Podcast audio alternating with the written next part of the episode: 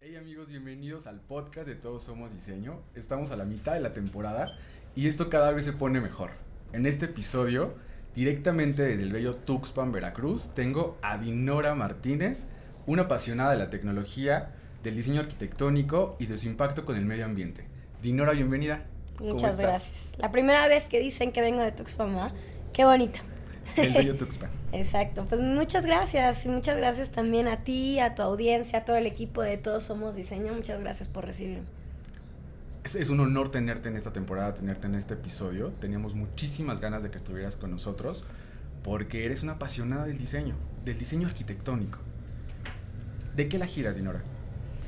Pues mira, ha, ha, habido como ya, y tú lo sabes, ¿no? Desde que has leído mi vida y han investigado, ¿no? Sobre quién soy yo y yo he pasado por una transición pues muy pues muy movida como todos los creativos, ¿no? O sea, no descubres a qué te vas a dedicar el primer día de tu carrera ni el último día de tu carrera, ¿no? Esto es como una transición donde la vida te va filtrando, ¿no? Estas respuestas y realmente hoy en día ¿a qué me dedico? Pues es a la tecnología, ¿no? ¿Por qué? Porque me di cuenta que hay un grande hoyo en ese tema, ¿no? Aquí en México hay una realmente una crisis o una falta de mercados, sobre todo en el tema de la innovación y sobre todo enfocado en la construcción y en la arquitectura, porque en la industria automotriz lo hay, en la industria claro. química lo hay, en la industria textil lo hay, pero ¿por qué la arquitectura y la construcción no es innovadora? ¿Por qué no crece? Y eso es no solamente en México, sino es un efecto global, ¿no? En todo el mundo la parte de la construcción le cuesta mucho, ¿no? Crecer. ¿Por qué? Porque los sistemas han funcionado y siguen funcionando, pero lo que sí no nos enseñan o no hacen visible es que estos sistemas funcionan, pero con unas, ¿cómo se llama? Con una estructura mala. Es decir, que tienen a los constructores en condiciones muy limitadas, en condiciones sobre todo muy eh, cero enriquecedoras en tema de crecimiento profesional o se, de, nuevos, eh, ¿cómo se llama? Pues sí, ¿no? De nuevas eh, potenciales o nuevas herramientas, ¿no? O sea, siempre aprenden lo mismo, ¿no? Y se quedan en lo mismo, tienen un crecimiento nulo, lo voy a decir, y también tienen unas condiciones de trabajo totalmente limitadas. Y si nos vamos al tema de los creativos o los diseñadores, tampoco hay mucha innovación, ¿no? Tienen limitantes. ¿no? Exactamente, o sea, las herramientas han estado muy estancadas, las herramientas se han quedado muy limitadas en el tema de softwares también, en que solamente utilizamos la mayoría AutoCAD SketchUp, que son, el, ya creo que es el genérico, sí, sí, ¿no? Ahorita, sobre todo, entraron las tecnologías BIM, pero no todo el mundo las usa o las sabe usar bien, ¿no? Entonces, el tema de por qué no han crecido, pues es un tema súper interesante que yo me lo cuestioné y por eso me dedico a esto. Y es que tú estás muy alejada, eh, de mi parecer, a la arquitectura tradicional o a la construcción tradicional. Sí, y de hecho no sé si me gusta o no, porque el otro día fue como bien proyecto, ¿no? De alguien que va a hacer un libro y decía, 30, 30 despachos de estudios arquitectónicos y dije, es que yo no sé qué soy, yo no soy un estudio arquitectónico, ¿no? En mi estudio no se hacen planos, cortes, fachadas, ¿no? Lo de siempre. O sea, pero tampoco llego a un laboratorio porque no me pagan por la investigación, o sea, ahorita es una inversión y realmente se está buscando inversionistas para esto, pero tampoco es un laboratorio 100% de materiales, o sea, es una combinación entre la innovación tecnológica y la innovación de materiales enfocada a un sector eh, que es la arquitectura y la construcción. Sin embargo, yo puedo estar enfocada en cualquier sector, ¿no? Puedo estar enfocada en el sector de diseño industrial, en el sector textil, ¿no? En el sector de moda, ¿no? Pero yo decidí estar en este de la construcción porque es el que más está precario en las herramientas de innovación, ¿no? Y también porque esa ha sido mi trayectoria, ¿no? O sea, yo desde en principio estudié arquitectura, ¿no? En la Universidad Iberoamericana y cuando salí de la carrera, la verdad salí con como los, los audífonos del, de, del iPod, ¿no? O sea, salí enrollada, no sabía si sabía algo, ¿sabes? O sea, no salí clara, como yo sí veía compañeros que desde que salieron ya estaban como súper enfocados y órale, y su primera chamba es a lo que se dedica, ¿no? Y qué suerte, ¿no? Qué bendición. Pero yo creo que ese es el 5% de la mayoría de los estudiantes que nos grabamos, ¿no? La mayoría salimos confundidos, creo yo que la academia, yo hoy en día soy parte de él, ¿no? Eh, que la academia te da un baño, ¿no? Nada más, te da una refrescada, te da ideas, ¿no? Que tú puedes proyectar, pero la experiencia profesional ya te sienta en la tierra, ¿no? ya te da bases para tomar decisiones. Entonces, cuando yo empecé a elaborar en mi trayectoria profesional, ahí me empecé a dar cuenta qué me gustaba y qué no me gustaba, y también en los mercados, qué hacía falta en la arquitectura. Y también me gustó mucho y me ha servido, y pues platicaremos de ello, que no solamente elaboré en México, yo también tengo la oportunidad de, este, de, trabajar en otros países y de ver cómo funciona la arquitectura dependiendo del contexto. Cada vez que tú cambias de una región geográfica, cambias de, también de una situación política, cambias de una situación económica, el contexto es totalmente distinto, el social, las sociedades pues se rigen de manera muy distinta, entonces eso también va generando diferentes lenguajes o tipologías de arquitectura y también formas de hacer arquitectura y con eso va de la mano las herramientas, ¿no? O sea, que utilicen un programa u otro tiene que ver con eso, directamente. No tiene que ver porque no somos tontos y no sabemos. No, en realidad claramente aquí sí se enseñan, pero se han dado cuenta que iguales no son necesarias porque el contexto no lo permite. Entonces, por eso mismo, y ha sido un análisis de toda mi trayectoria, que me ha ido filtrando respuestas hacia dónde me tengo que enfocar y me estoy dedicando sobre todo a algo que haga falta yo no quiero ser algo que pues ya existe, ¿no? O pues que ya hay demasiadas competencias y muy buenas, ¿no? Que para qué te sumes a esa cola, ¿no? O sea, mejor generar algo que no existe, que puedas innovar, que puedas generar una nueva puerta para que luego nueva gente se sume a esa ola, ¿no? ¿En algún momento lo hiciste? Eh, ¿Estuviste dentro de, de, este sector de la arquitectura tradicional, por llamarlo de alguna forma? Sí, no me gusta decirlo, pero siempre lo digo, ¿no? siempre le digo a todo el mundo, ah, es que el otro día el arquitecto tradicional me dice, pero ¿qué es eso? No, o sea, ¿qué somos, no? Pero en realidad sí, estuve involucrada tres años, ¿no? Cuando yo salí de la carrera, yo trabajé primero como directora de marketing en Roskin Arquitectos y realmente ahí no estaba como arquitecta. ¿Por qué inicié en esa posición? Porque una, por dinero, que esa fue la verdadera razón. Yo debía la maqueta y, eso es bien importante. ¿Por qué lo menciono? No por descuidada, sino porque realmente es algo natural que nos pasa a todos los estudiantes. Salimos con más problemas de los que vamos a solucionar, ¿no? Salimos debiendo la maqueta, salimos confundidos, salimos como este, diciendo, ok, sé hacer todo esto, pero ¿cuál de todas estas opciones yo tengo que decidir? En la academia nos enseñan que solamente hay un camino, ¿no? Que significa, pues, órale, están estos arquitectos que tienen esta trayectoria, son exitosos y está padrísimo lo que hacen y nos, nos enfocan hacia eso, por lo menos en mi academia, ¿no? Dependiendo de las diferentes academias, te, indican una trayectoria, ¿no? Por ejemplo, en el Politécnico, pues órale, eh, date el, tema más técnico, ¿no? Y de repente trabaja en estas industrias, estas son las buenas, adiós. En el TEC de Monterrey tienes que ser el líder, ¿no? que les dicen, ¿no? Y luego no hay ni quien quiere ser empleado, ¿no? Entonces, es bien importante este, ¿cómo se llama? Que las academias pues a veces pecan de esto, entonces tú sales y yo por necesidad realmente dije, bueno, debo dinero, necesitaba una chamba y una amiga me dijo, ay, este tema y necesitan a alguien social y que hable mucho y pues eso soy yo, ¿no? Entonces de repente dije, órale, va. Y pues cuando me entrevisté con Michelle, la verdad es que Michelle fue muy pragmático, fue como, mira, el trabajo es esto, esto y esto, estas son las responsabilidades, me lo dijo muy sencillo, realmente era mucho más complejo y yo se me hizo fácil decir que sí. Realmente yo cometí un error un poco en no empaparme un poco de cuáles iban a ser mis responsabilidades y cuál era el compromiso real de medios.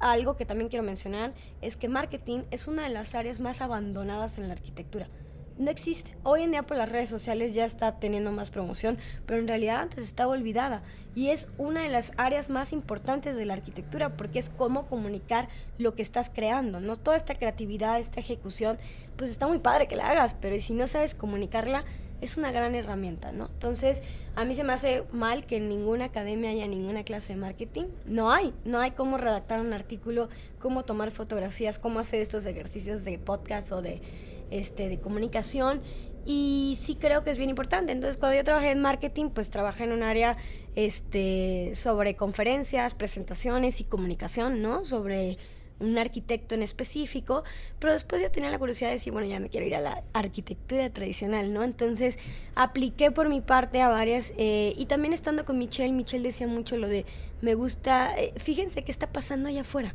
no solamente en México, sino acá. Y me gustaba esa perspectiva de Michelle, que decía, órale, o sea, tiene toda la razón. No el mundo gira en torno a México y no todo es eh, cómo se genera la arquitectura en México, ¿no? ¿Qué está pasando ahí? Entonces yo apliqué a varios interns en Europa, Estados Unidos y en Asia.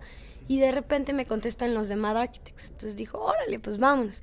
Pero el, yo, a mí me aceptaron en mayo y el intern empezaba en agosto.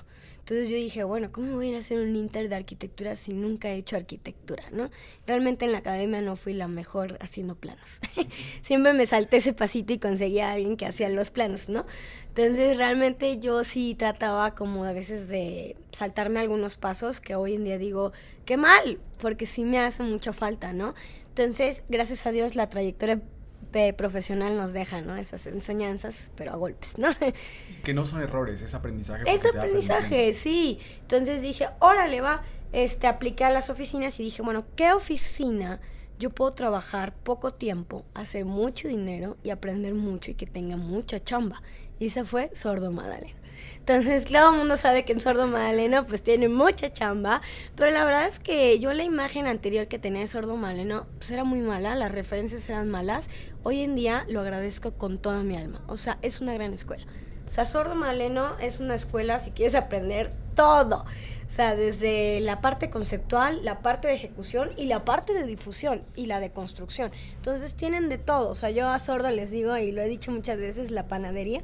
Todo se hace ahí adentro, ¿no? Ellos tienen un esquema muy diferente a, Rocking, donde Rocking es un sistema de colaboraciones que también es increíble e impresionante, porque mm, en Rocking pues se seleccionan o colaboras con gente externa que tiene muchas capacidades, pero que también este, te permite aprender también de otras perspectivas. En cambio, en sordo es lo contrario, ¿no? Todos hacia adentro contratan a mucha gente capaz, pero también es muy importante porque las decisiones se toman ahí. O sea, solamente vas a interiores, construcción, eh, diseño, bla, bla, bla. Y entonces, pues aquí la verdad es que en Sordo fue donde más aprendí el tema de la arquitectura tradicional. O sea, llevábamos cuatro proyectos, era un equipo muy joven en el que yo me metí teníamos como tres o cuatro, eh, había de todas las edades y yo era la más joven, entonces había el renderista, estaba el que ejecutaba, los que diseñábamos y yo llevaba más la parte creativa, ¿no?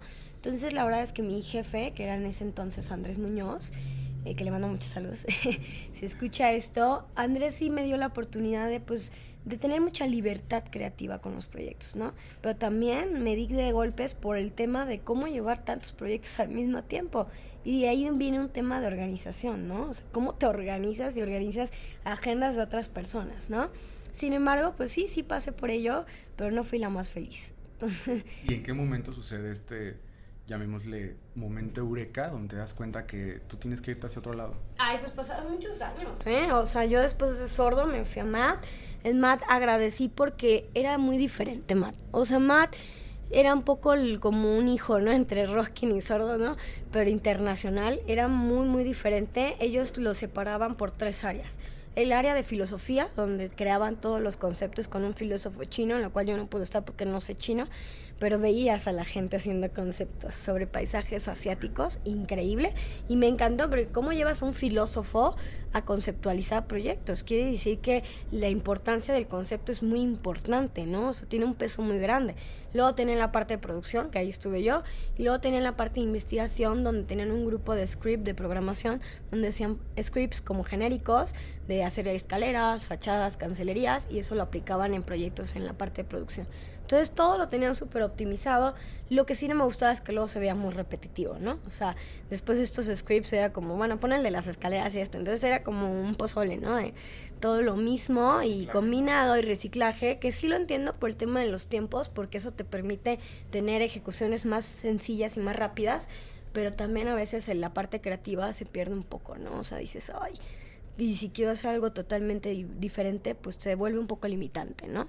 Alguien decía que el estilo limita, entonces eso yo creo que es bien importante, ¿no? O sea, mm, hay gente que sí se clava, pero que le saque, le sabe sacar derivados y en este caso yo no lo alcancé a ver, quizás sí lo existía, ¿no? Entonces, realmente lo que sí me gustó es que yo ahí tuve la oportunidad de estar con gente del MIT, de Harvard, de UCL Bartlett, de SciArc, no muchos de SciArc, y la gente no se metía al pie, no era egocéntrica, era súper compartida. O sea, todo mundo se compartía todo, pero todo. O sea, ¿quieres aprender un render? Te enseño. ¿Quieres aprender esto? Te enseño. Grasshopper, ti, ti, ti, ti, todo el mundo. Y luego me invitaron a participar en el grupo de investigación, en el del script.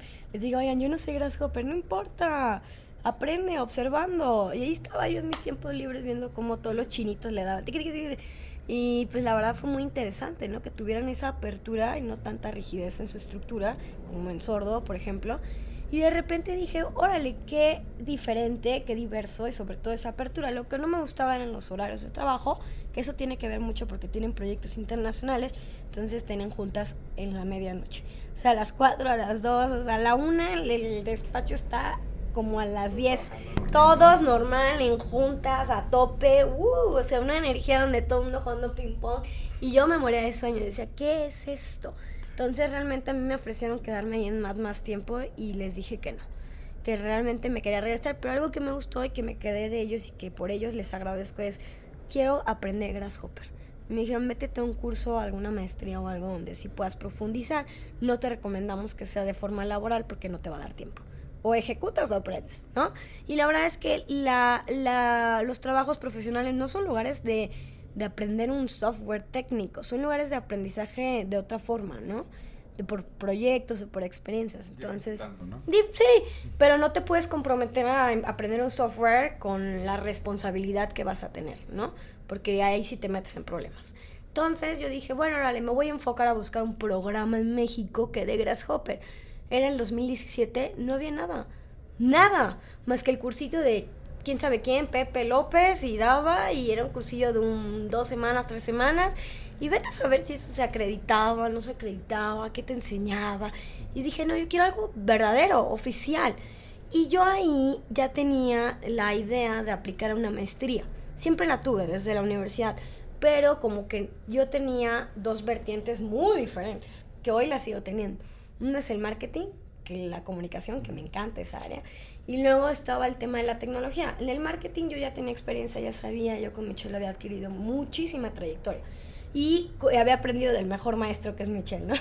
Y después en la parte de tecnología no tenía idea de nada, pero tenía mucha curiosidad. Yo creo que ese es el mejor motor, ¿no? Que nos enciende a todos estos momentos. Entonces desde ahí dije, órale, me voy a ir por el tema de la tecnología. Entonces investigué, me metí a estudiar una especialidad en centro que se llamaba Código Creativo para el Diseño, que hoy ya no existe, hoy ya se hizo nada más para el video y la animación. Entonces ahí era para programadores, pero lo que sí me gustó es que en centro es una universidad que se dedica al diseño simplemente, y el diseño abarca muchas especialidades. Y entre ellas yo tenía compañeros diseñadores textiles, diseñadores industriales, gráficos, y yo era la única arquitecta con otro, en el mismo grupo, digamos. En el mismo grupo. Entonces ahí sí me dijeron los profesores, quítate el disfraz de arquitecta y ponte más abierto. Porque yo estaba frío y frío, quiero un pabellón, quiero un pabellón, quiero un pabellón. Ya sabes, como no eres arquitecto, no sales de ver los espacios arquitectónicos. No puedes ver un objeto, no puedes ver otras aplicaciones. Entonces me dijeron, quiero que seas más abierta y que te hagas como que visualices qué se puede hacer con la misma herramienta con diferentes salidas dije, wow, qué interesante, ¿no? Entonces yo vi que con código la de gráfico hizo una tipografía, la de textil hizo algo para la ropa, ¿no? Entonces, y era la misma herramienta, el mismo software. Entonces ahí te das cuenta que un software es una herramienta, no es un medio. O sea, entonces de repente dije, órale, va. Y al final yo estudié las estructuras, hice un ejercicio con una araña.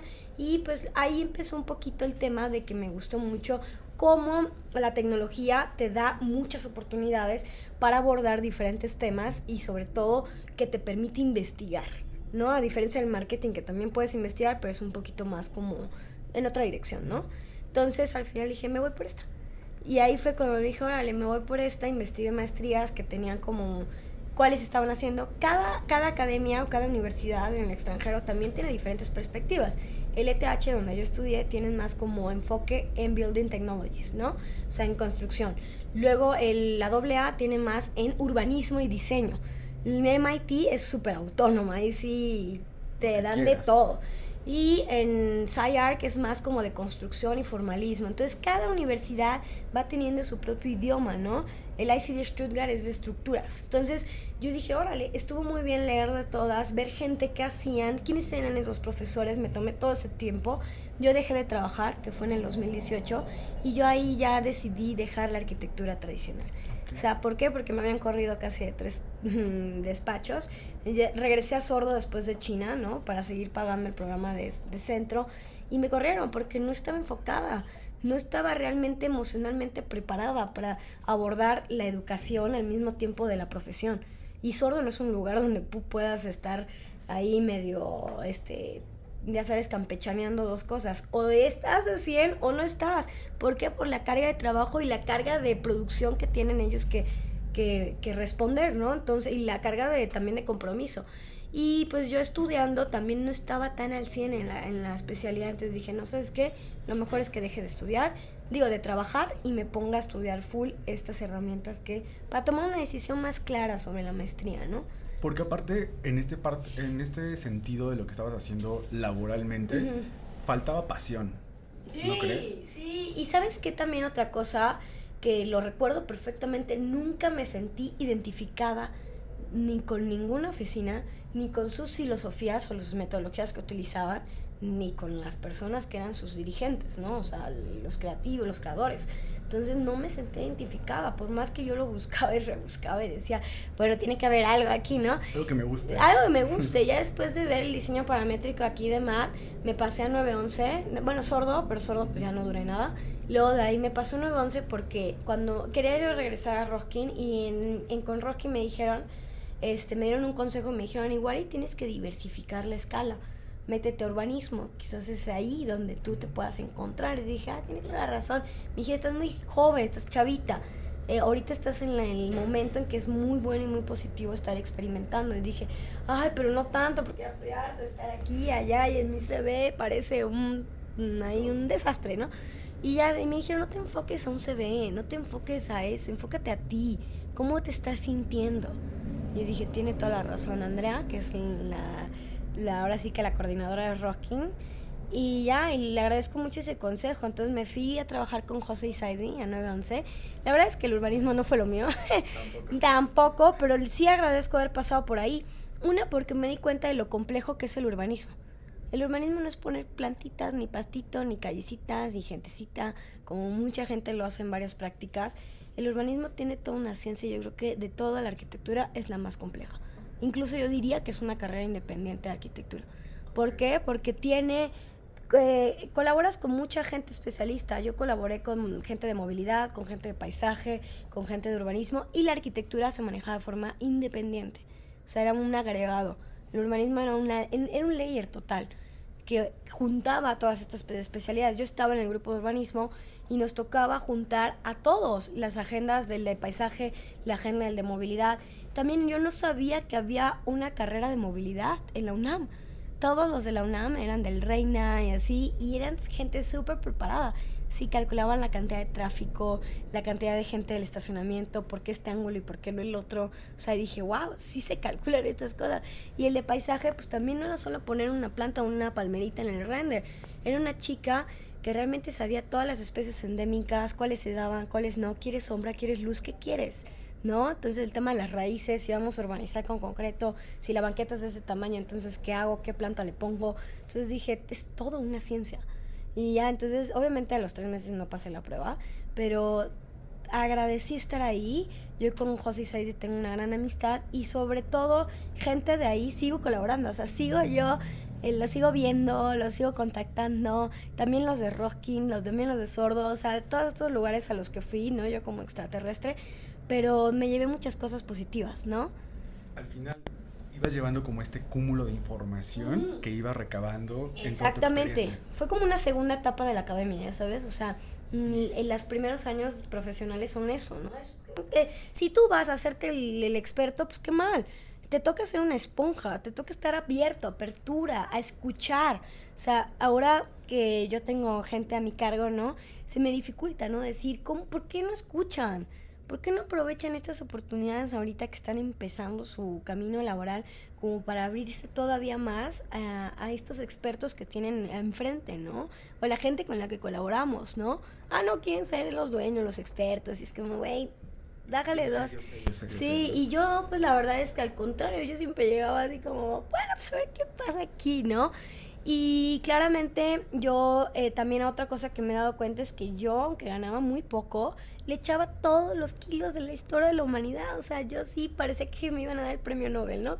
O sea, y me desvelaba y sacrificios. Y ahorita las nuevas generaciones, hijo, que te cuenta, ¿no? O sea, no saben nada sobre sacrificios, sobre tanto el tiempo, calidad de vida, amor propio, mi paz mental. Y no es eso.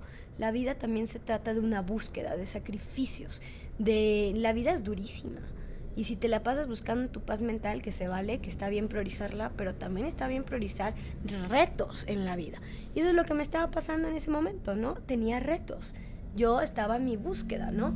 En México me di cuenta también que está mal visto que tú cambies mucho de empresa a los 20. En Europa, ¿no? Ahí está súper bien visto.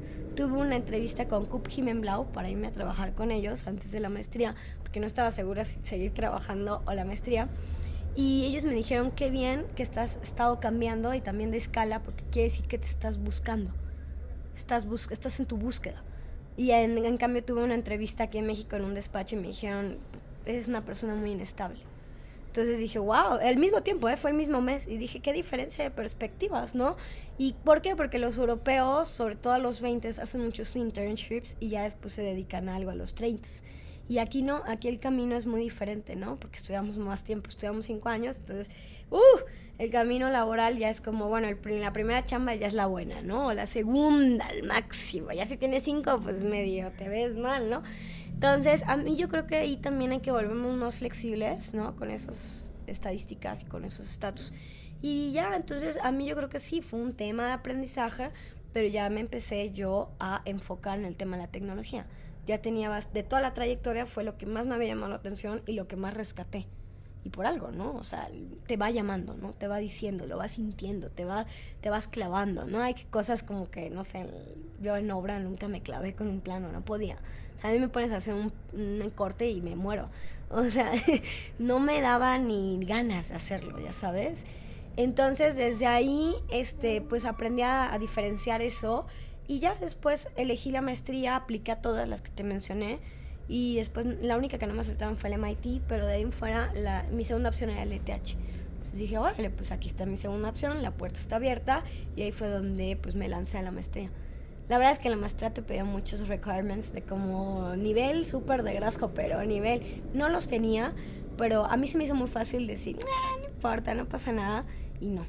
Fue también una segunda etapa de reto y de mucho sacrificio. ¿Qué pasó durante la maestría? Pues mira, la maestría la verdad es que fue muy interesante porque yo estuve colaborando y compartiéndola con gente con diferentes backgrounds. Había gente que tenía experiencia de programación de más de 10 años, había gente que ya había trabajado en temas con robótica y había gente que no, que estaba igual que yo, ¿no? y sin embargo fue muy difícil al principio porque todos los trabajos no eran individuales, eran grupales. Entonces, como grupales es muy fácil engañarte. ¿No? Entonces también era como, a ver, este, y eh, como colaboras no te permiten repetir el equipo. Tienes que estar como diversificando, porque si no te clavas y te haces medio güey, ¿no? Con la misma persona, ¿no? Entonces eso fue un gran ejercicio que me dejó la maestría, de estar trabajando con gente de diferentes perfiles también y diferentes caracteres también, ¿no? Y después de eso yo dije, órale, pues eh, no va a estar tan difícil, ¿no? Y no, sí fue un gran reto porque la gente que tenía más experiencia o absorbía todo o te ponía más retos a ti. Entonces tú le tenías que dar el kilo y lo tenías que hacer casi casi a la misma velocidad que esa persona, ¿no? Y en la maestría era una maestría muy autodidacta, o sea, no había clases más que una o dos o por ahí, o sea, muy poquitas al empezar el proyecto. Todo lo demás era, este es el proyecto, resuélvelo. y era como, ¿cómo lo resolvemos? Pues como quieras, simplemente resuélvelo, la presentación es este día, ahí nos vemos. Y ya dije, fuck. Entonces, ahí dije, órale, eh, pues era, pues, cómo, desde cómo contar la historia de un proyecto hasta cómo desarrollarla de manera técnica. Entonces a mí lo que me costó mucho fue la parte técnica, donde pues me tuve que poner a estudiar, tuve que estar todo el tiempo en tutoriales, me compré un montón de libros, investigando y pues mucho sacrificio, porque también hasta te da en la autoestima. Yo me sentía la peor. Bueno, realmente yo creo que sí, yo era la peor del salón.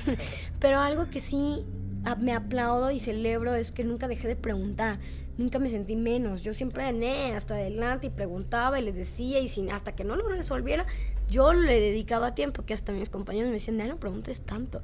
Y yo, no, pero es que yo estoy pagando por esto. Yo quiero aprender, vine a aprender, vamos a dedicarle tiempo. Luego los fines de semana, pues todo el mundo quería viajar y yo, no, pues a estudiar. ¿No? Y solo había un japonés ahí estudiando que se llama Mahiro, ¿no? Entonces era el único que también me dijo, yo vine a estudiar y tiene toda la razón, es un año de sacrificio donde se viene a estudiar y qué mejor si como plus viajas, ¿no? Pero no ese no es el fin.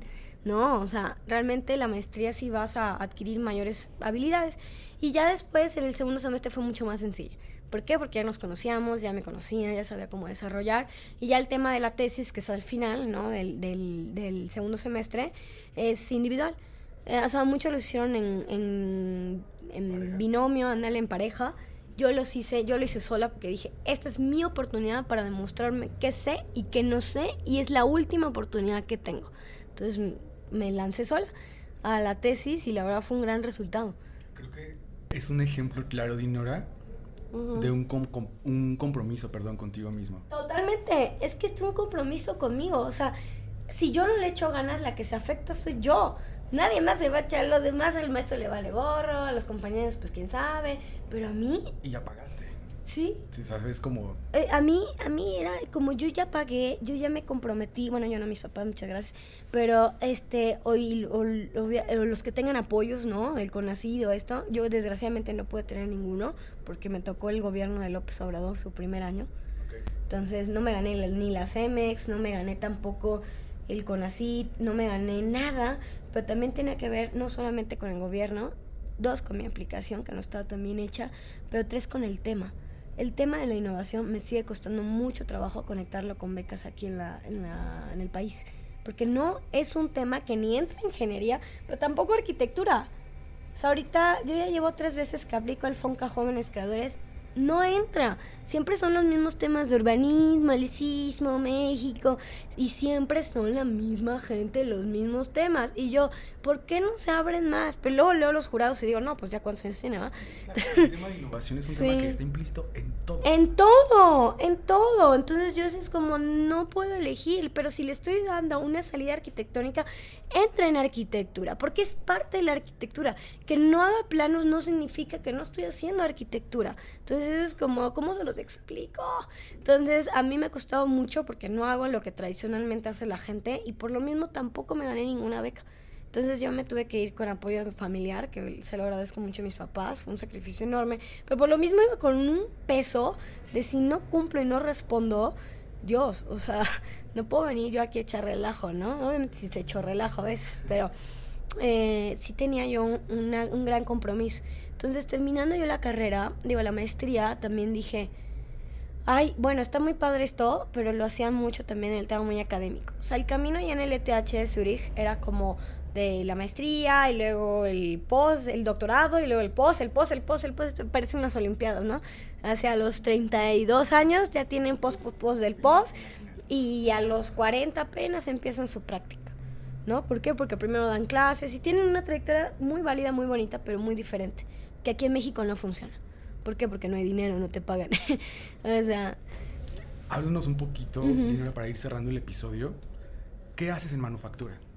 Pues mira, ya después de todo este camino, yo trabajé un poco en ensamble estudio después de la carrera porque yo tenía la curiosidad, yo ya sabía que me quería regresar a México, ya sabía que el tema de la innovación es algo que yo quería hacer y este, pero también decía, ¿cómo lo aplico en México? No puedo llegar yo con las cosas que se están haciendo en Zurich, porque en Zurich tienen otro contexto y viven en una burbuja financiera que no es la realidad de México y estaba muy alejado. Por eso también me daba mucho miedo trabajar en Zurich, ¿no? Entonces yo eh, pues buscando gente muy radical que se dedica al tema de la fabricación, ensamble estudio eran esas personas, ¿no? Ah, trabajé con Anthony Débora seis meses en Madrid y pues ahí también me di cuenta que no solamente se puede hacer innovación con máquinas, sino también con las manos. La innovación no viene de una herramienta digital, la innovación viene del pensamiento. Entonces ya ellos tienen una forma muy radical de hacer arquitectura y ya después eso fue como complementar mi formación, ¿no? La parte muy, muy high-tech con la parte más análoga.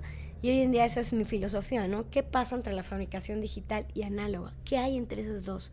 Hoy en, eh, bueno, los libros europeos y de fabricación digital eh, dicen un statement, ¿no? De pues que la fabricación digital va a reemplazar la mano de obra. Y es súper violento. O sea, ¿cómo vas a decir eso aquí en México? En México más del 60% de la población se dedica a la manufactura. ¿Por qué? Porque no tienen educación, no tienen una educación como trunca. Entonces realmente y tampoco tienen posibilidades de ni acceso a internet ni de irse a una universidad. Entonces todo lo aprenden de generación tras generación. Si tú les quitas el trabajo a estas personas, generas pobreza. Entonces yo dije, ¡Ah! estudiando todo este statement y viendo todo lo que se hace por acá, ¿cómo lo combino? Entonces regreso a México con este proyecto que se llama Manufactura, que ahora pues es eh, mi taller y junto con también mis colaboradores, Eduardo, Elena y Edurne, que es una amiga, y pues nosotros, este, realmente fue por un proyecto en particular, que es la casa de un cliente. Y pues dijimos, órale, y este cliente quería invertir en este tema, pero no sabe si en España o en México. Entonces ya yo le digo, lo oriento que lo haga en México por todo esto que yo ya vi investigando anteriormente. Hoy en día pues voy a continuar el proyecto y a qué nos dedicamos a lo que te mencioné, la innovación tecnológica pero con la innovación de materiales. ¿Por qué? Porque también dije, bueno, estas máquinas, aparte de optimizar soluciones de diseño y de construcción, también tienen otra posibilidad. Te dan la posibilidad de fabricar con nuevos materiales que no existan en el mercado. ¿Para qué hago proyectos de concreto, madera o acero si ya los tenemos y hay grandes mercados con los cuales competir? Entonces hay otro tema nuevo que se viene en la crisis ¿no? humanitaria y la crisis medioambiental, donde ya nos toca repensar lo que estamos haciendo, ¿no? Ser más conscientes sobre cómo estamos construyendo. Entonces dije, bueno, en México no se ve mucho que haya mucha este avance en ese tema y realmente a eso nos dedicamos, ¿no? A trabajar con materiales circulares, este reciclables y locales también como es la tierra y qué se puede hacer y qué posibilidades sobre todo constructivas en una escala arquitectónica hay con estos materiales de la mano de la innovación para generar un nuevo diálogo entre los hombres o la humanidad y las máquinas. Definitivamente amigos, redes sociales, ¿dónde podemos encontrar un poquito más de ti, Dinora, para empaparnos más del tema y que la gente igual de pronto pues puede escribirte y de repente para, eh, no sé, visitar tu, eh, tu estudio. Claro, mira, nosotros estamos ubicados en Laguna, que es en Doctor Eraso número 172 en la colonia Doctores de aquí de la Ciudad de México. Ahí tienen las puertas abiertas y también nos gusta mucho el tema de colaboraciones. Nos gusta aprender de nuevas personas, nuevas perspectivas o nuevas posibilidades, así como también nosotros colaboramos mucho en la parte de los materiales, ¿no? Colaboramos con bioceramistas, con bioplásticos, tierra, ¿no? Y pues también nos pueden encontrar en redes sociales como arroba manufactura MX y arroba, bueno, mi cuenta personal, arroba Dinora M. Schulte. Y pues aquí pueden también desde contactarme hasta también ir siguiendo mi trayectoria y pues también ir participando y haciendo equipo conmigo. Dinero, te agradezco mucho el haber acompañado eh, esta temporada. Muchísimas gracias por estar en este episodio. Amigos, no se olviden que yo soy Enrique Borsalde y que todos somos diseño.